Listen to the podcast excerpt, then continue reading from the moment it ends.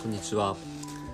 えークローズステーションの高弘です。えっと第2回よろしくお願いします。えーっと今日はあのワークウェアのまあ代表格のブランドですね、カーハートの話をちょっとしていきたいなって思うんですけども、カーハートね僕よく履いてるんですけれども、まあ履いてる理由としたら。まあ、めちゃくちゃ丈夫っていうところが、まあ、一番その好きなポイントなんですけれども、まあ、あとはちょっとブランド的にもあの地位が高いっていうのとか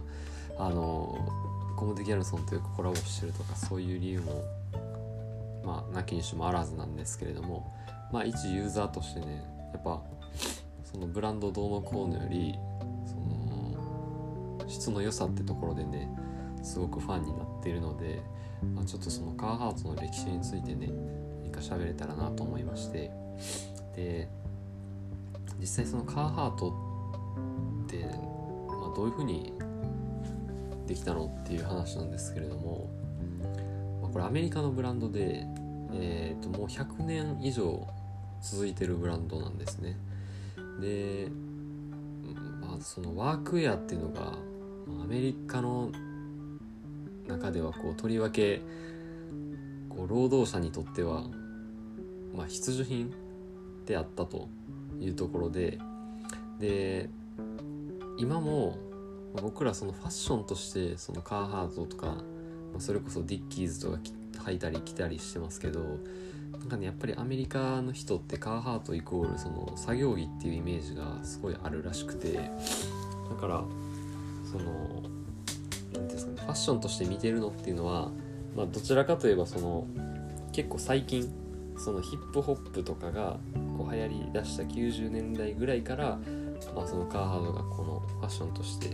普及したっていうのと、まあ、あとヨーロッパとか日本は、まあ、それの影響でこう流れてきてるんでまあもともとそのワークウェアっていうよりかは、まあ、ファッションブランドっていう認識でみんないると思うんですけどでそのアメリカで、まあ、そのワークウェアが発足するんですけどその19世紀に。でまあ何がこうそういうふうにこう急成長させたのかっていうとまずねそのゴールドラッシュっていうのが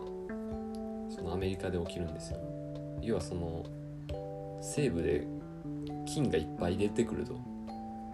でその金を掘り当てた人が、まあ、お金持ちになるっていうような時代があったんですね。でまあその時にすごくこう移民が流れ込んだと。中国人とかヨーロッパの方からとか。で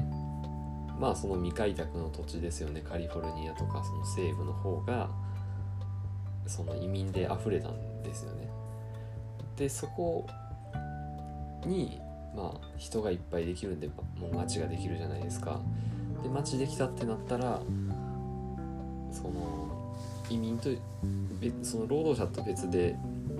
あの商人たちも来るわけなんですよね。まあ、その時に、まあ、作業着が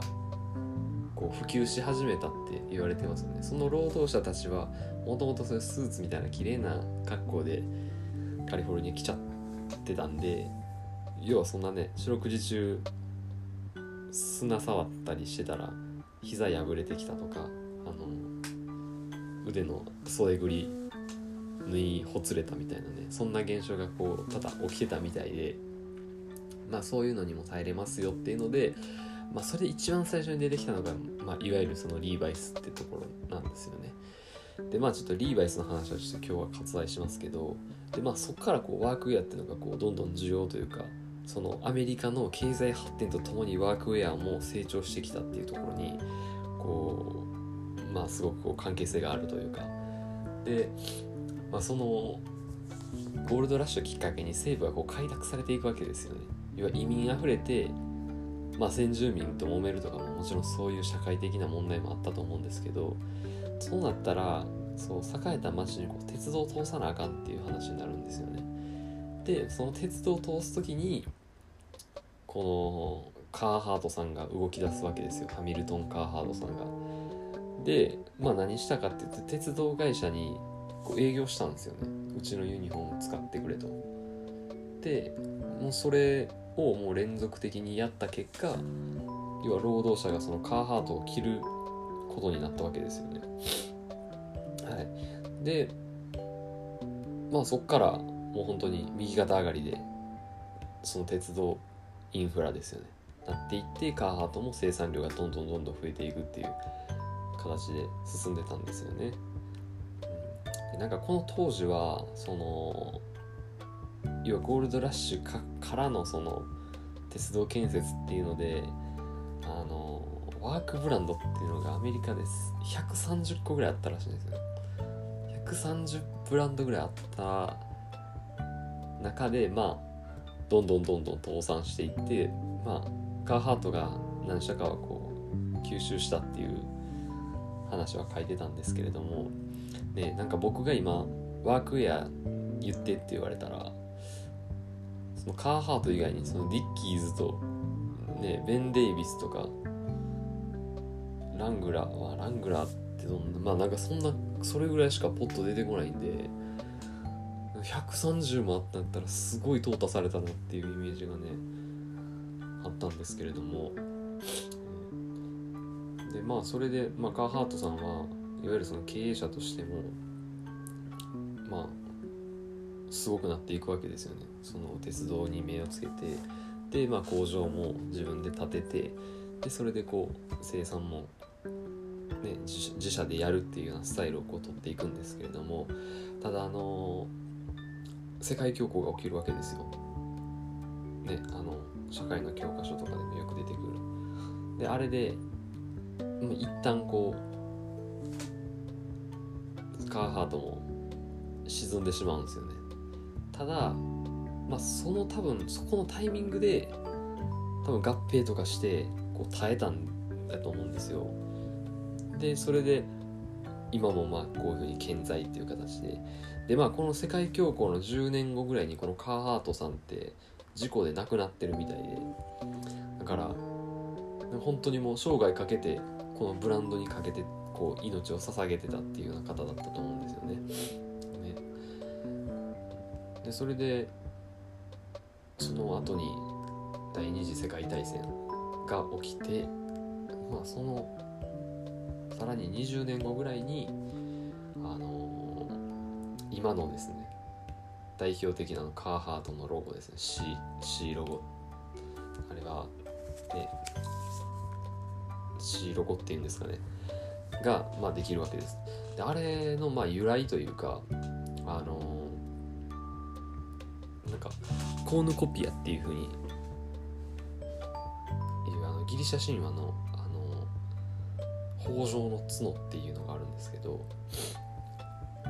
まあ要はそのゼウスのに父を父を与えたヤギの角がねあのカーハートの C ロゴのモチーフだっていうことでね、まあ、言われててなんかカーハートってね結構そういうなんかこう細かいなんかねその技を使ってるというかそのブランドのまあ、ロゴもそういう風にそにギリシャ神話のねヤギの角からモチーフしてるってナイキもそうじゃないですか。サモトラケトのニケのニケから取っているとかね。そんなんですけど。でそのカーハートの文字ってカーハ CARHARTT になってるんですよね。でもあれって普通ねカーハートやったら最後 T1 個でいいじゃないですか。なんか僕もたまたまヤフオクかなんかで カーハートの調べた時に T1 個でヒットしなかったんですよねあんまり。だからえなんでと思ったら T2 個だったみたいな話で T2 個なんやってその時はね全然何もこう疑問に思わなかったんですけどなんで2個なんやろってこう調べてたらまあ要はそのブランド設立の時にいろんなこうワークウェアのメーカーがあったわけじゃないですか。まあ、そこでもこうより目に留まってもらいたいっていう理由で自分の名前のカーハートに T2 個つけたらなんかこの人普通の名前やのに T 多いんちゃうみたいな風にこう思われるかなってああよく和精神でこう T2 つにしたっていう風にねなんかもう本に書いてたんであえそうなんだみたいな。ねその本もどっから得た情報なんだろうって思いますけど。まあそういうこと書いてたんでだからねそういうふうに売れる努力もちゃんとねこう些細なところでしてるんだなっていうのはねこう今僕らも見習うなってね思うところではあるんですけれども、ね、でそうですね。あとはそのアメリカではやっぱりその作業着っていう認識がどうしても強いブランドなんで映画とかにもすごい使われててカーハートって。もうその代表作で言ったらそのアルマゲドンとかにも使われてたみたいでだからそうなってくるとねなんかこうかっこいいブランドになってきますよねどんどんね。もう今はもうストリートファッションみたいになってるんであんまダサいっていうイメージないですけどね。日本でもそのトライチパンツっていわゆるその職人さんが履いてる日課ポッカみたいなメーカーがありますけどね。トライチもそういう風に、ね、なっていったら面白いのになって思うんですけれどもなかなかあれはもう日本人の刷り込みがあるからまあちょっとストリート難しいんかなって。なんか一回すごい昔にあの山本寛斎さんがあの伊勢丹でポップアップストアみたいなのしてたんですよ。でその時にあのトライチパンツとコラボレーションしててそれがねド派手なパンツなんかもうニッカポッカというかもうねなんかディズニーのパレードとかに出てくる衣装なんかみたいななんかそんな感じの服ででもすごい欲しかったんですけれどもねなんか4万ぐらいして日課ポッカ4万かと思ってちょっと買うのやめたんですけどあれ買っとけばよかったですね。本当に今思えば。トライチ履いてるってちょっとかっこいいじゃないですか。すいません。でちょっと脱線しましたけど。でちょっと面白いそのワークウェアのねちょっとカーハートからはちょっと外れちゃうんですけれどもあのなんか当時あの全部オーバーオールって呼ばれてたんですよね。その今ね僕らの認識のオーバーオールってあの胴胴までこうあ布がかぶっててこう肩からサスペンションかけるみたいな。あれオーバーオールじゃないですか。でもなんかね結構パンツみたいなやつでもオーバーオールみたいに表記されててで中にはそのカバーオールって書かれてるのもあるんですけどそのカバーオールも今僕らの思うあのオーバーオールと一緒の形なんですよね。でこれって何が違うんかなって思ってまあちょっと全然違うカーハートから脱線して調べてたんですけれどもなんかねオーバーオールっていうのはよあの下から上にこう作っていかれたもの。要はパンツが必要ってなってその後なんか工具入れるのに胸あたりにこうねドラえもんみたいなポケットが欲しいなっていう思想でこう下から上にどんどん構築されていったものがオーバーオールらしいんですよね。でカバーオールはまあその逆っすよね。別に上着として成立したものに下つけようかみたいなのでそこからズボン付け足したものをまあカバーオールって呼んでたのかなっていうようなね、まあ、それが明確に書いてる資料はないんですけどもなんかそういう派生の仕方というか、まあ、そういう生い立ちがあったのかなっていうのはねなんか感じられたので、まあ、もしちょっと分かる方いたらねなんか教えてほしいとか思いますけどね。うん、まあ、そういう感じですね。でまあその今カードってこうストリートウェアじゃないですか。もうワークウェアっていうのはもう過去の話だって今どちらかというとストリートウェアじゃないですか。カニエ・ウエストとかもねそのパーティーとかに着ていくレベルってことはそれまおしゃれ着として着てるわけじゃないですか。で、まあ、どっからそのブランドのイメージってね例えば100年ブランド続いててずっと作業着でやってたのがいきなりそんななんかスポーツとかねストリートのそのスケーターとかが履いてるのにどうやってなったんかなっていうのがあってでまあほんまに一つはいわゆるそのアメリカの若者が、まあ、コスパが良くてめちゃめちゃあったかいし機能性の高いものっていうところでカーハートを普通に私服として着てたっていうのがあるんですよね。でその人らがストリートで名を馳せてまあ有名なラッパーになったとか。でその名残でまだカーハートを着てたとか。なんかそういうのがまあ一因してるとは言われてますね。でまあもう一つがもう完全にそのドイツのそのえー、っとなんて会社だっけな。ワークインプロプログレス。ワークインプログレスっていう企業がですね要はその若者志向とかそのヨーロッパ志向にちょっとブランドのイメージ転換を図るんですよね。でまあそれで要は BMX とかそのスケボーの大会のスポンサーにカーハートがなるんですよ。でまあそこでそういう何ですかねストリートスポーツというかまあそういうスケボーであったり BMX のライダーが着るからかっこいいっていう風になっていったっていうのがかなり大きな理由ですね。まあそっから日本に来てる方が正しいルートなのかなって思いますね。多分アメリカからそのまま直接来たってなるとまあ作業着っすよね。どう考えてもね。だからその古着屋さんとかでカーハートを探すとなんか死ぬほどアームホールでかい。これも袖に何分の腕入んねんみたいなね太さで。なのに丈めっちゃジャストサイズみたいな服結構置いてるんですけどあれね袖通した時思いますよね。昔のアメリカの労働者ってどんだけマッチやったのみたいなね。でまあその僕これちょっと調べてて思ったのがそのそのアメリカの当時の労働者ってめちゃくちゃ寿命が短かったらしいんですよ。まあその理由としたら、まあ、単純に事故死であったり病死がもうメインやったらしいんですね。だから多分寿命としたら僕らと変わらないと思うんですよ。そのまっとうに何もなく生きれば。僕らと同じって言ったら意味わかんないですけどその80とかまあそれぐらいまで本来は生きるはずやったんですよ。でもまあそういう要は炭鉱とかね劣悪な環境で働くわけじゃないですか。でなんか体に良くないものを吸ったりしたりして病気にもなるしまあ現場に危険はつきものなんでそこで死んでしまうとかも。でそれでねこう労働者不自由してたけど生きるためには働かないとダメ。なんかそういうようなねこう背景でこうカーハートも成長してきたんだなっていうのをねこうすごく感じたんですよね。でまあそうなってくるとやっぱりこうブランドの重みというかその100年生きてきてこのブランドが生きてきた歴史をねこう自分が今